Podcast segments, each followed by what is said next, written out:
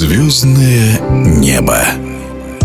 Ушел из жизни один из лучших снайперов отечественного баскетбола Сергей Бабков. Ему было 56 лет. За свою спортивную карьеру он дважды становился серебряным призером чемпионата мира в составе сборной России.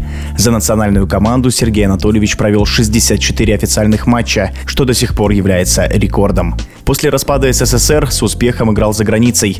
Бабкова включили в топ-50 лучших игроков европейского баскетбола. Позднее стал тренером, возглавлял сборную России.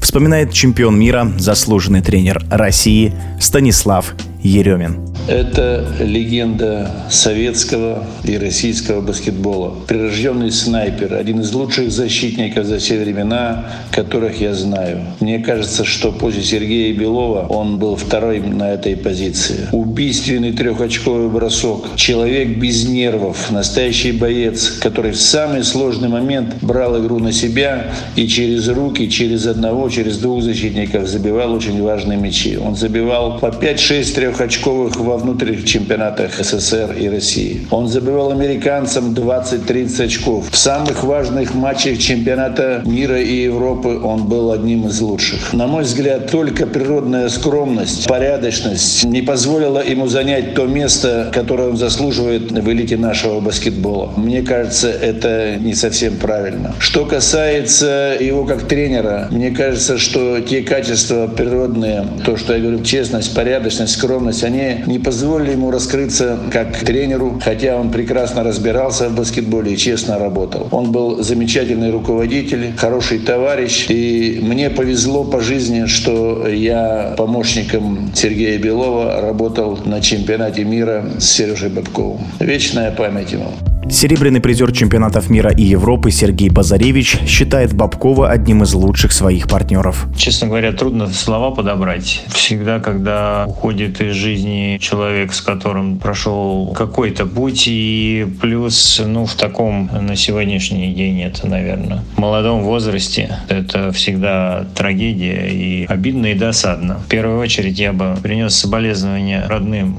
и близким. Для них в первую очередь это большая утрата. Мы не были с ним близки ни вне площадки, не тогда, когда играли особо, не когда, в общем, не после. Но несмотря на то, что всегда абсолютно нормально и уважительно друг с другом общались. Надо сказать, что после какого-то времени, когда мы поняли, как играть друг с другом, он был одним из лучших партнеров, с которыми мне доводилось играть. Обидно и светлая ему память.